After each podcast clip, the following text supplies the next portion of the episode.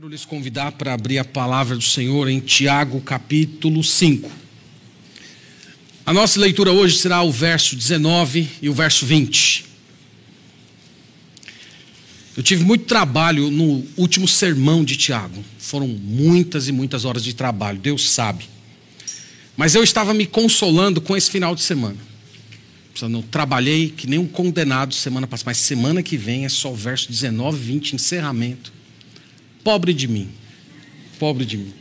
Parece que Tiago deixou o mais complicado para o final. Irmãos, eu disse para vocês que essa epístola foi escrita pelo meio-irmão do Senhor Jesus Cristo, Tiago, pastor da cidade de Jerusalém, um dos documentos mais antigos do Novo Testamento, ao lado de Gálatas. E ele escreveu para uma igreja dispersa, uma igreja essencialmente judaica, que estava com ele na cidade de Jerusalém, uma igreja que chegou a 5 mil membros, mas que depois daquela perseguição que veio a Estevão, essa igreja se espalhou por todo o Império Romano. E Tiago então escreveu essa carta para esses irmãos. E aqui, nesse último parágrafo, versos 19 e 20, ele fala sobre resgatar uma alma da morte. Vamos ler os dois versículos, depois vamos nos aproximar do texto sagrado.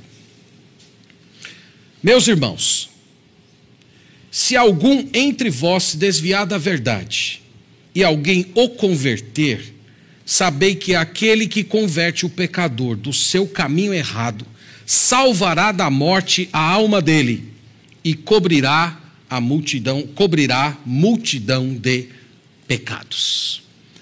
Amém. Amém. Esse texto fala sobre resgatar uma alma da morte. E nós poderíamos dizer, irmãos, que em certo sentido, toda a epístola de Tiago tem esse alvo. Toda a epístola de Tiago, de alguma maneira, ensina como uma pessoa pode resgatar a alma da própria morte.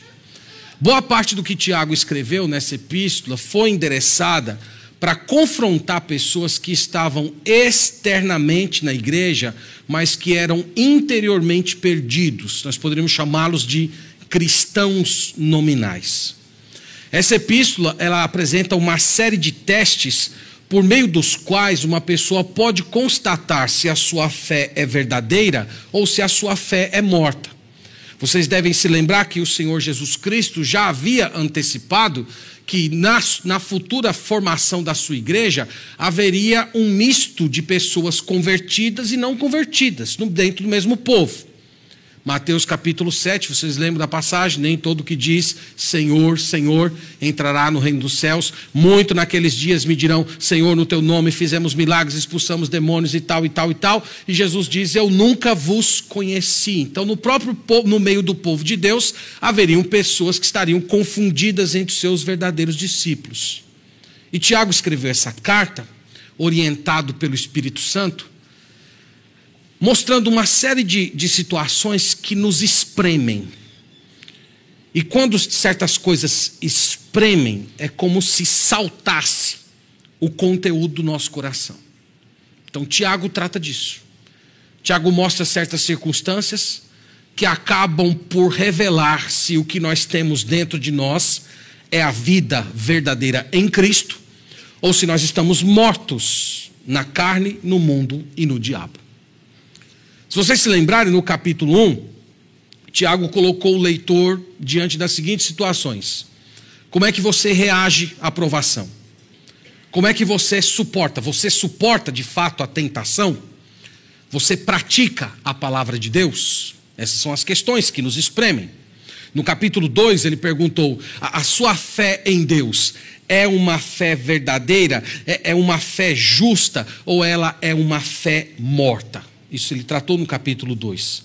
No capítulo 3, ele, ele, ele questionou: Você controla a sua língua? A sua sabedoria é a sabedoria do alto ou é a sabedoria demoníaca?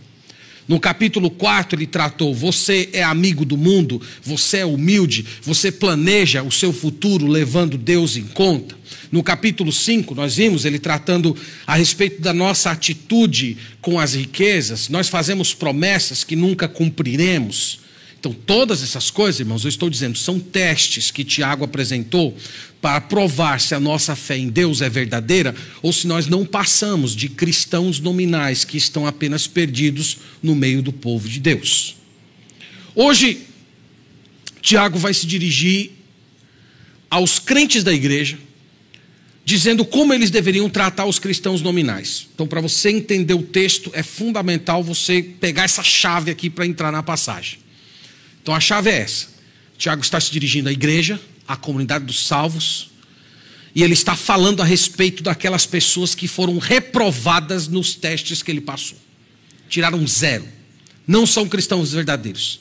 São crentes nominais. Alguns estão na igreja, outros até se afastaram dela. Como é que você deve proceder como crente em face a essas pessoas? Então é disso que nós vamos tratar hoje. Nós vamos ver como salvar uma alma da morte.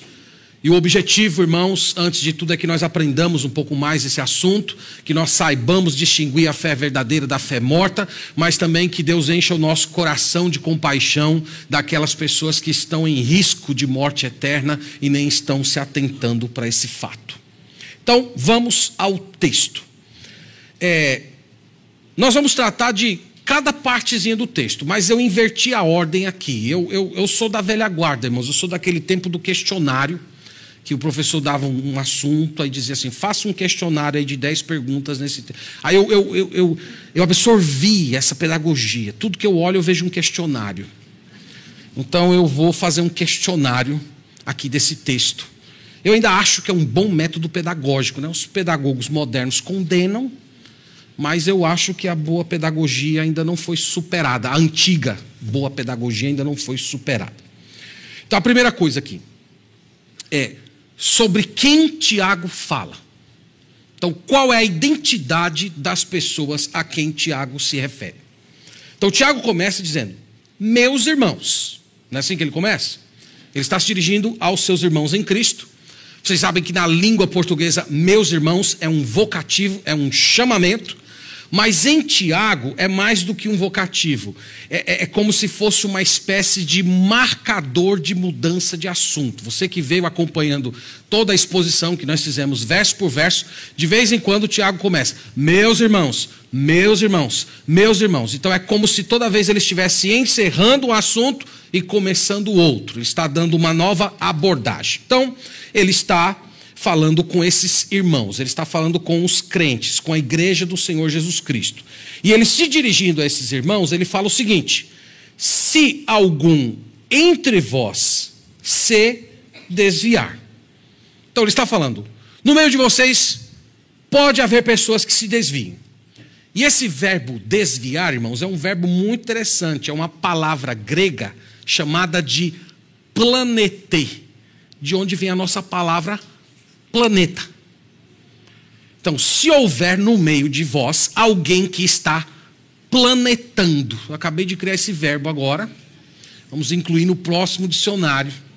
Alguém que está planetando a ideia desse verbo é de você ficar vagando, apostatar, é a ideia desse verbo, ficar à deriva espiritualmente falando. Esse verbo ele é largamente utilizado no Novo Testamento para falar de pessoas que não se converteram. Em Mateus 22, 29, Jesus dirigindo aos fariseus, ele diz: Errais não conhecendo a Escritura. O verbo errais, ou melhor, a palavra errais é planete. É a mesma palavra. Em Tito 3, versículo 3, falando que nós outrora éramos desgarrados, essa mesma palavra. Então ele está falando desse tipo de gente. Ele está falando desse, dessas pessoas que estão no, no, meio do povo de Deus, mas em algum momento eles ficaram à deriva espiritualmente falando. Eles apostataram, eles se afastaram do, do caminho de Deus se fôssemos colocar dentro da parábola do semeador, nós diríamos que essas pessoas são aquelas que ouviram a palavra, que até começou a crescer aquela plantinha, mas de repente os espinhos deram com tudo em cima daquela planta e ela morreu. Tiago está falando desse tipo de gente. Então essas pessoas se desviaram. Mas elas se desviaram de algo, né? Porque quem se desvia, se desvia de alguma coisa. Essas pessoas se desviaram de quê? Ele diz da da verdade. O que é a verdade aqui? A verdade aqui refere-se ao Evangelho. Você pode ver que todas as vezes que a palavra verdade é utilizada em Tiago, normalmente ela está em conexão ao Evangelho. Capítulo 3, versículo 14, só para vocês verem que não é invenção da minha mente, ele fala assim: Se pelo contrário tende em vosso coração inveja amargurada e sentido, sentimento faccioso, nem vos glorieis disso e nem mintais contra a verdade. No capítulo 1, versículo 18, do mesmo jeito pois, segundo o seu querer, ele nos gerou pela palavra da verdade. Então, o que é a verdade? A palavra da verdade. Ele está falando do evangelho. Então, essas pessoas, irmãos, elas se desviaram de quê? Elas se desviaram do evangelho. Então, aqui é o primeiro, é o primeiro sinal de uma fé falsa. O primeiro sinal de uma fé falsa é o desvio da verdade evangélica. O primeiro sinal de uma fé falsa é, é, é a pessoa abandonar a mensagem simples do Evangelho. Então, Tiago está falando desse tipo de coisa. Tiago não está falando necessariamente daquele jovem, por exemplo, que estava na igreja, começou a namorar um, uma pessoa descrente, ficou com vergonha, resolveu ficar longe da igreja. Ele não está falando desse tipo de gente. Ele está falando de gente que abandonou a mensagem do Evangelho.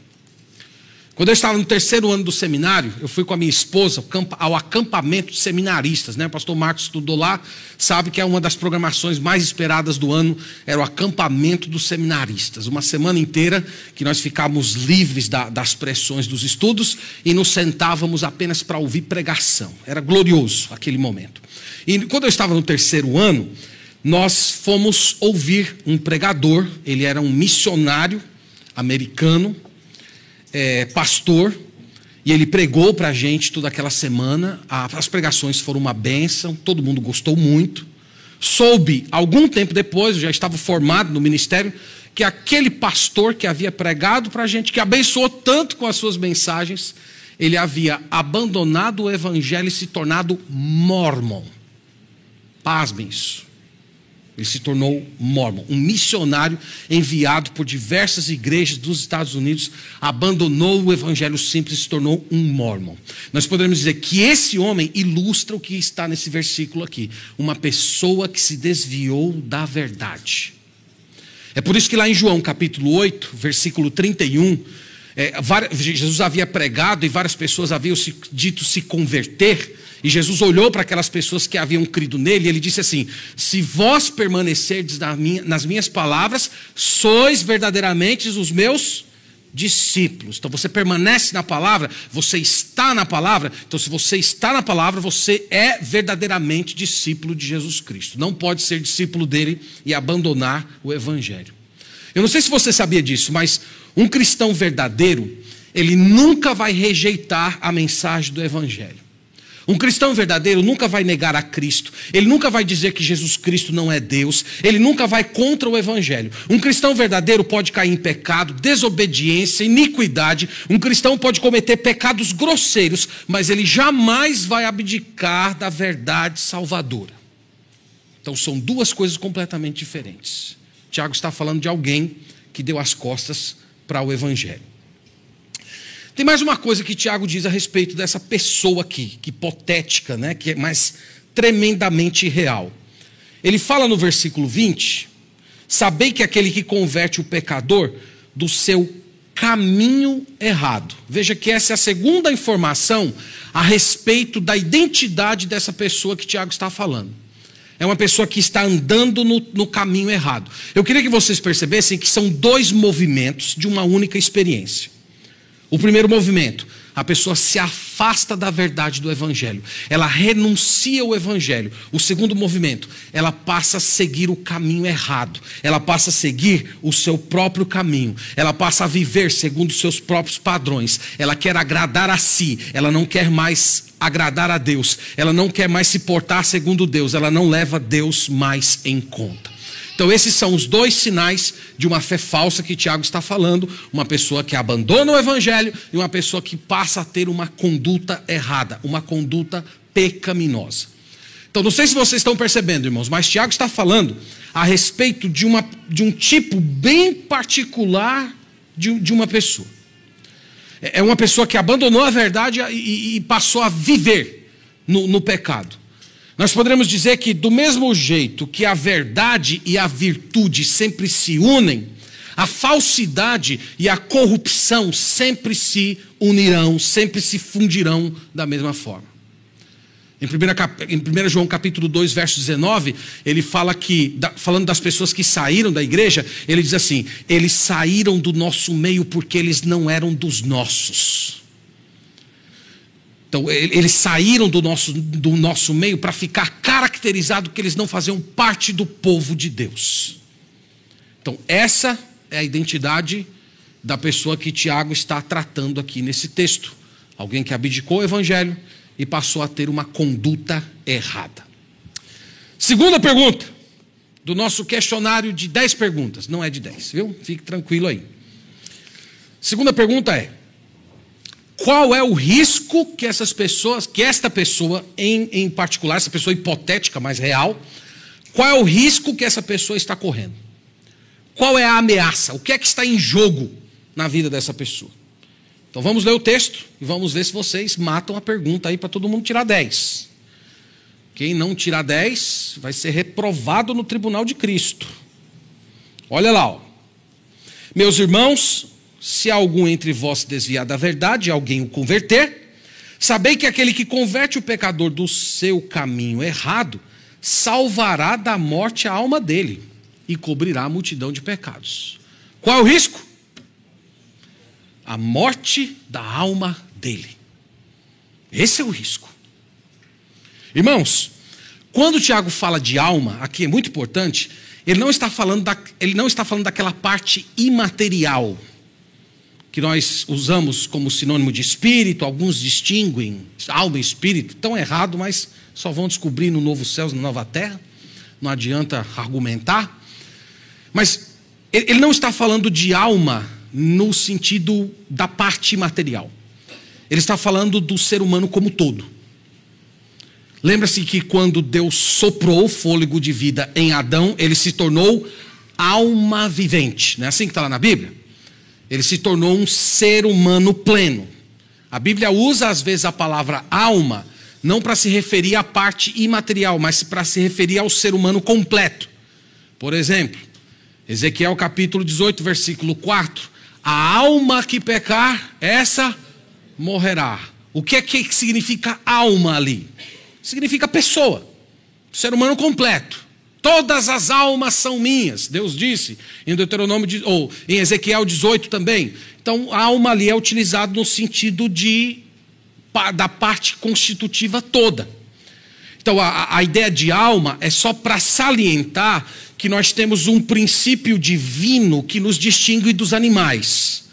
Então, os animais também têm corpo, os animais possuem mecanismos biológicos, mas o ser humano recebeu o sopro do divino. Tem algo da essência divina que está presente em cada ser humano, chamada imagem e semelhança divina. E Tiago diz que isso está em risco. Essa, essa totalidade da humanidade está em risco de morrer. E quando ele fala de morte aqui, irmãos, ele não está falando de morte física apenas, ele está falando de morte eterna. Apocalipse capítulo 21, versículo 8, queria que você olhasse comigo essa passagem e deixa aí o Tiago marcado, não abandone Tiago, é, mas Apocalipse capítulo 21, versículo 8, veja o que ele fala aqui a respeito da morte. Apocalipse capítulo 21, verso 8, ele declara: Quanto, porém, aos covardes, aos incrédulos, aos abomináveis, aos assassinos, aos impuros, aos feiticeiros, aos idólatras e a todos os mentirosos, a parte que lhes cabe será no lago que arde com fogo e enxofre, a saber, a segunda morte. Essa é a morte que Tiago tem em mente. É a morte eterna. É a separação eterna do Senhor. E meus irmãos, esse assunto morte eterna na Bíblia, ele é tremendamente sério, é um assunto solene. Eu não sei se você sabia, mas Jesus falou mais a respeito da morte eterna do que do céu. Jesus falou mais a respeito de condenação do que de salvação. Há muitas passagens em que Jesus ilustra o que é o inferno. Ele falou de lugar de punição, ele disse que é um local em que o fogo queima para sempre, que o verme nunca morre, lugar de choro, ranger de dentes, escuridão ressurreição. Essa é a morte eterna que Jesus Cristo falou, e ele falou mais sobre isso do que o amor, ele falou mais sobre isso do que o reino de Deus. É um assunto seríssimo, é um assunto solene, e esse é o risco que Tiago está dizendo que essas pessoas estão carregando. Elas estão caminhando para a morte. Só que tem um agravante. É que essas pessoas, essa, essa pessoa que se desviou, que Tiago está falando, ela, ela está indo para o encontro de Deus no juízo final, carregando uma multidão de pecados. Veja lá no final do verso 20, é isso que ele fala. Salvará da morte a alma dele e cobrirá o quê? Multidão de pecados. É uma descrição horrível, irmãos. Caberia aqui uma pergunta Quantos pecados são necessários para condenar uma pessoa ao inferno eternamente? Quantos pecados? Um. Então você imagina o que é a pessoa chegar no dia do juízo final carregando uma multidão de pecados? É uma forma de Tiago dizer que essas pessoas elas estarão completamente indesculpáveis diante de Deus, elas vão poder se justificar em nada. É como se elas já estivessem levando para o tribunal de Deus o seu próprio veredito. Elas já estão comparecendo na presença do Criador, sabendo que elas já serão destruídas eternamente. Então elas estão carregando uma multidão de pecados. Romanos 2,5, eu queria que vocês olhassem comigo essa passagem, porque ela, ela dá um plus nisso aqui que Tiago está falando. Olha só Romanos capítulo 2, muito interessante versículo 5. Ele fala assim: olha, olha o que Paulo está falando aqui, como isso é duro. E ele também está se dirigindo aqui a uma, a uma plateia, sobretudo judaica. Ba basicamente a mesma que Tiago está falando, o tipo de pessoa no caso. Romanos 2, verso 5, ele fala: Mas, segundo a dureza e coração impenitente, isto é, de uma pessoa que não se arrepende, acumulas contra ti mesmo ira, para o dia da ira e da revelação do justo juízo de Deus. Aqui você pode entender o porquê Deus às vezes tolera os pecados das pessoas. Ele diz que Deus tem uma ira, essa ira de Deus é justa, isto é, a ira de Deus não é uma ira caída, uma ira viciada para o erro como a nossa normalmente o é. E ele fala aqui que Deus está tolerando os pecados das pessoas, Deus vem tendo paciência, Deus não matou, destruiu as pessoas diante do, do primeiro pecado cometido, porque Ele vem acumulando, essas pessoas vêm acumulando seus próprios pecados, e do outro lado, Deus está acumulando a ira, pela qual um dia Ele julgará essas pessoas de uma forma justa. É isso que o texto está dizendo. Então veja, irmãos, que é uma, que é uma questão seríssima que Tiago está pontuando aqui. Ele está falando de alguém que está indo em direção à morte eterna, carregando uma infinidade de pecados. Então nós dizemos que esse é o risco, que essa é a ameaça, que é isso que estava em jogo no caso dessas pessoas que um dia estiveram no meio do povo de Deus, mas que abdicaram do evangelho e passaram a adotar uma conduta errada. Terceira pergunta. Vamos lá, volte para Tiago aí e me acompanhe. Terceira pergunta é simples: Quem é o instrumento do resgate? Quem Deus vai utilizar para salvar essa alma da condenação da morte? São os pastores, os diáconos, os seminaristas, os evangelistas, aqueles que tiveram algum tipo de treinamento teológico formal. Então, nós vamos formar na igreja um grupo de pessoas, vamos dar um bacharel de, de, em teologia com especialização no resgate dos desviados. É esse tipo de pessoa que nós que Tiago está falando aqui. Veja comigo no verso 20. Meus irmãos, começando no 19: Se algum entre vós se desviar da verdade e alguém o converter, sabei que aquele que converte o pecador do seu caminho errado salvará da morte a alma dele e cobrirá multidão de pecados. Quem é o instrumento do resgate aqui? Aquele que, não é isso que está na primeira linha do verso 20? Aquele que. Aquele que se refere a quem? A qualquer crente.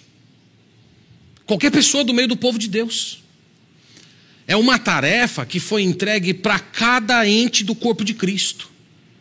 2 Coríntios 5, versículo 18, Paulo diz que a todos nós foi dado o ministério da reconciliação, que Deus estava em Cristo reconciliando o mundo com Ele mesmo, e nós fomos elevados como embaixadores de Deus, como se Cristo exortasse por nosso intermédio, e nós chegamos diante dessas pessoas e rogamos que elas se reconciliem com Deus. Paulo diz lá isso em 2 Coríntios 5. Então nós recebemos esse ministério. Você foi pacificado com Deus. Houve uma reconciliação entre você e o Senhor para que agora você conduza esse ministério de reconciliação às pessoas que se afastaram. Então nós temos que fazer isso. Então nós temos aqui a figura do aquele que, que se refere a qualquer crente da igreja de Deus. E ele, Tiago, fala que há três atividades que esse crente, essa crente realiza em prol da pessoa que se desviou. Vamos ver se vocês conseguem detectar aqui as três atividades. Vamos lá para o versículo, hein? Meus irmãos, se algum entre vós se desviar da verdade e alguém o converter. Então, qual é a primeira atividade que esse crente da igreja de Cristo realiza em prol da pessoa que se desviou e está com a conduta errada? A, a tarefa é a de conversão. Aquele que o converter. Então vocês sabem que conversão significa na Bíblia mudança de direção, é sair da impiedade para Deus, é sair da rebeldia para a obediência, é sair do pecado para a santidade, da mentira para a verdade. Mas a ideia do verso não é que você converte a pessoa no sentido de que você a transforma, mas você converte essa pessoa no sentido em que você é o recurso divino que vai conduzir aquela pessoa ao Senhor. Então, vocês já devem ter visto aqueles acidentes de trânsito, né? Que um carro bate no outro e aquela pancada é tão forte que um dos carros muda completamente a direção. Parece que o carro estava na contramão. Você vê o carro ao contrário da, da via. Então você imagina que você é esse carro. Você, com as suas palavras, com as suas orações, você abalroou a história daquela pessoa com a verdade do Evangelho, com a identidade de Jesus Cristo, confrontando o seu pecado, e aquela batida é tão forte que a pessoa simplesmente altera a sua direção, ela se volta para o Senhor. Esse é o sentido de conversão. E essa é a primeira obra que essa pessoa, que esse crente realiza em prol daquele que se desviou. Qual a segunda obra? Vamos lá, são três, hein? Veja comigo aí no texto. Então ele diz: Sabei que aquele que converte o pecador primeiro do seu caminho errado, salvará da morte a alma dele. Então a segunda obra é salvação. Você salvará a alma dele da morte. Vocês sabem que a palavra salvação na Bíblia normalmente se refere a uma mudança de status. Quando você tem lá nas suas redes sociais status, solteiro, casado, divorciado, então tem lá o status. Então imagina que na sua rede social divina tem um status lá: perdido ou salvo, condenado ou justificado. Então ele, ele está dizendo que essa pessoa que está com status de morto diante de Deus, por intermédio desse crente, essa pessoa recebe vida. É como se essa pessoa, esse aquele que, aqui na linguagem de Tiago, se tornou um instrumento de Deus para conduzir aquela pessoa à salvação. Esse é o segundo benefício. E nós temos o terceiro, que está no final do verso 20. Ele diz: E cobrirá a multidão de pecados. Palavra cobrir aqui significa esconder. Esconder uma infinidade de pecados. É como se você se, se tornasse um instrumento divino por meio do qual o Senhor vai comunicar perdão àquela pessoa. Eu, eu tenho um, um, versículo que eu acho muito belo, Salmo 103, verso 12. Queria que você olhasse comigo. Esse é um versículo que a gente tem que trazer, irmãos, no coração. Né? Toda a palavra de Deus é maravilhosa. Agora, tem certos versículos assim que eles precisam ficar empunhados na vida cristã, porque nós precisamos recorrer a eles periodicamente. Um deles é o Salmo 103, verso 12, que diz assim: Quanto dista o Oriente do Ocidente, assim afasta de nós as nossas transgressões. Então veja, irmãos, qual é a distância entre Ocidente e Oriente? É essa distância que Deus afasta as nossas transgressões. Então você imagina aquela pessoa carregando um monte de pecados, indo em direção ao juízo de Deus, à morte eterna, mas Deus usa você para que a ira de Deus seja afastada, para que todas aquelas iniquidades sejam lançadas fora da conta daquela pessoa e ela se torne completamente salva, abençoada pelo Senhor. Essas três palavras, irmãos, de alguma maneira, elas estão relacionadas. Quando um crente vai ao, atrás de alguém que se desviou, no final das contas, ele deseja que essa pessoa se volte para o Senhor em conversão, encontre a sua salvação e receba gratuitamente o perdão de pecados. Vocês devem ter percebido que isso aqui é um ministério. É um ministério que, por um lado, envolve uma certa percepção. Você nota aquelas pessoas que estão no meio do povo de Deus, mas se afastaram. Você vê que aquelas pessoas abandonaram a mensagem do Evangelho e passaram a adotar uma postura incompatível com a fé cristã, e você chega a uma conclusão: essa pessoa não se converteu verdadeiramente, essa pessoa não creu no Senhor. E depois de compreender isso, você percebe que ela tem uma ameaça eterna sobre ela, a morte, ser levada ao juízo de Deus carregando uma multidão de pecados e você se sente responsável por isso, por mudar aquela circunstância. E você ora ao Senhor, se coloca como instrumento de Deus e vai fazer o possível para condu conduzir aquela pessoa à conversão a Deus, a, a se familiarizar com o Senhor novamente, receber perdão de pecados e mudança de vida. Então, é dessa maneira que nós resgatamos uma alma da morte. É dessa maneira. Caminhando aqui, irmãos, para as minhas palavras finais, eu queria me dirigir inicialmente a você que ainda não entregou a sua vida a Cristo, que você não se converteu a Jesus. Eu queria que você considerasse a seriedade dessa passagem. Eu oro para que Deus abra a sua mente e você perceba que, em certo sentido, você está nessa condição que nós acabamos de ler aqui. Você está longe da verdade do Evangelho e carregando uma multidão de pecados. E esse texto aqui mostra o risco que você está correndo. Você está caminhando em direção ao juízo de Deus para receber um veredito. Esse veredito diz morte eterna. A única saída para você é hoje você aceitar o resgate de Deus em favor dos seus pecados. O Senhor Jesus Cristo, ele foi enviado por Deus Pai para se tornar um resgate em favor de todos aqueles que estão caminhando diante da morte. E todos aqueles que creem no seu sacrifício, todos aqueles que acreditam que a morte dele foi um pagamento por seus próprios pecados, essas pessoas recebem perdão, essas pessoas têm os seus pecados cobertos, essas pessoas passam a ser contadas como filhos de Deus. Então hoje pode ser o dia da sua salvação. Hoje pode ser o dia em que a sua história vai ser coberta pela justiça de Cristo.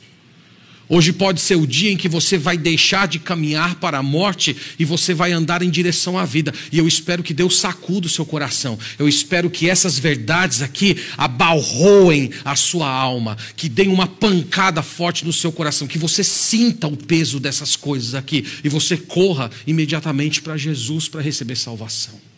Que Deus te abençoe. Que Deus abra o seu coração que você entenda isso aqui com, com a sua alma e se entregue a Jesus Cristo em arrependimento e fé hoje e saia dessa condição de perdição. Em segundo lugar, eu queria me dirigir a você que já é crente em Jesus.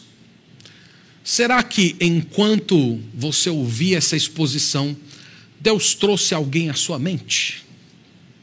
Será que Deus trouxe? Alguém que um dia se sentou nos bancos da igreja, que falou do nome de Jesus, mas que hoje não está mais entre o povo de Deus, que abdicou do Evangelho, que está vivendo uma vida torta. Se Deus trouxe alguém à sua mente, é muito provável que seja porque ele quer tornar você responsável por essa pessoa. E depois de ouvir essa mensagem, você deveria ir atrás dela. Você deveria pregar essas coisas aqui. Você pode ler esse texto aqui. Eu, eu, eu, fui à igreja essa semana, Deus falou comigo através dessa palavra aqui. Eu queria dividir isso com você. Quando eu, quando eu escutei isso aqui, Deus me trouxe você à mente. E eu me sinto responsável por vir aqui e falar para você essas palavras: que você está correndo risco, que você pode morrer, que você está indo em direção ao juiz de Deus, carregando uma, uma infinidade de pecados. Mas Deus pode salvar, Ele pode te resgatar. Todos esses seus pecados podem ser cobertos, você pode encontrar uma nova vida em Jesus Cristo. Então, se Deus trouxe alguém à sua mente, faça isso. Faça isso logo. E se Deus não trouxe, mas em um certo momento Ele colocar alguém nessa condição no seu caminho, você é responsável por essa pessoa. E essas pessoas, irmãos, elas são dignas da mais profunda compaixão da igreja de Deus. Tem algumas passagens que, que falam um pouco mais com detalhes, eu vou mostrar só duas e, e depois eu vou encerrar. Mas olha, Hebreus, capítulo 10, versículo 29. Aqui é só para você perceber a profundidade da condenação que essas pessoas estão que haverá sobre essas pessoas um juízo diferenciado. Hebreus capítulo 10, versículo 29, diz assim: De quanto mais severo castigo julgais vós, será considerado digno aquele que calcou aos pés o Filho de Deus e profanou o sangue da aliança, com o qual foi santificado e ultrajou o espírito da graça. Então, o que o autor de Hebreus está falando? Ele está falando que essas pessoas terão um castigo mais severo. Elas vão ser punidas de uma forma diferenciada. Elas vão experimentar o juiz de Deus de uma maneira que as outras pessoas condenadas não experimentarão. E a razão é que elas tiveram um conhecimento de Cristo, elas tiveram mais revelação, elas tiveram mais informação e elas se voltaram contra aquilo, elas pisaram em cima, elas chutaram Jesus Cristo. E por causa disso, elas são mais condenáveis, elas estão sujeitas a uma destruição infinitamente pior. Segunda de Pedro, capítulo 2 salienta a mesma ideia. Segunda de Pedro 2, verso 21. Falando de pessoas em, em situação parecida com a que Tiago declara. Ele fala o seguinte: Pois melhor lhes fora nunca tivessem conhecido o caminho da justiça do que, após conhecê-lo, volverem para trás, apartando-se do santo mandamento que lhes fora dado. Então veja, as pessoas estiveram no, povo, no meio do povo de Deus, elas tiveram uma identificação com a mensagem do Evangelho. Aí ele declara: com eles aconteceu o que diz certo adágio verdadeiro. O cão voltou ao seu próprio vômito, e a porca lavada voltou a revolver-se no lamaçal. É uma condição pior do que a do descrente, do descrente comum, do, do, do perdido ordinário. É, é, é, muito, é muito pior. É por isso, irmãos, que essas pessoas elas são dignas da nossa compaixão. E hoje, ouvindo um texto desse, todos nós deveríamos nos colocar diante do Senhor, desejando ser o aquele que, que Tiago falou aqui no texto. Senhor, eu quero o instrumento. Senhor, eu quero ser o agente por meio do qual essa pessoa que um dia esteve no meio do teu povo, mas não era um cristão verdadeiro, não era, era um cristão nominal, eu quero ser um agente que vai levar conversão, salvação e perdão de pecados para essa pessoa. Deus pode dar a você a glória de salvar uma alma que está indo em direção à morte. Em Lucas capítulo 15, nós temos três parábolas conhecidas a da mulher que perdeu a moeda, a do pastor que perdeu a sua ovelha e a do pai que perdeu o seu filho, o filho pródigo. E tem um fio que entrelaça essas três histórias: é a alegria. A alegria da mulher que encontrou a moeda, a alegria do pastor que encontrou a ovelha e a alegria do pai que recuperou o seu filho. E todas essas três histórias, elas mostram um único ponto: que Deus se alegra quando um pecador se arrepende. Então, se você quer fazer o coração de Deus feliz, traga para Ele aqueles que um dia se perderam. Deus vai ser honrado. Deus vai ficar satisfeito com você. E assim, irmãos, chegamos ao final da epístola de Tiago, depois de 25 semanas olhando versículo por versículo. Eu quero, na presença de vocês diante de Deus, agradecê-lo pelo privilégio de pregar as Escrituras versículo por versículo. Eu amo fazer isso. E eu louvo a Deus por essa oportunidade. Deus nos abençoe, que a palavra dele habite ricamente o nosso coração. Vamos orar.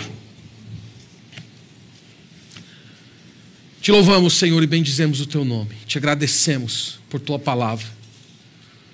E nesse momento, Senhor, depois de ler esse texto, nós chegamos à tua presença para resgatar, para orar em favor do resgate daquelas pessoas que um dia se perderam, daquelas almas que um dia estiveram no meio do teu povo, mas que abdicaram do Evangelho e passaram a viver uma vida torta. Nós oramos para que elas tenham conversão, salvação, cobertura de pecados mas nós oramos também para que o Senhor nos levante como pessoas que irão abençoar esses que se perderam, como instrumentos para conduzi-las ao encontro do Senhor Jesus Cristo. Faça isso, Pai, através da nossa vida. Nós oramos em gratidão no nome do Senhor Jesus. Amém.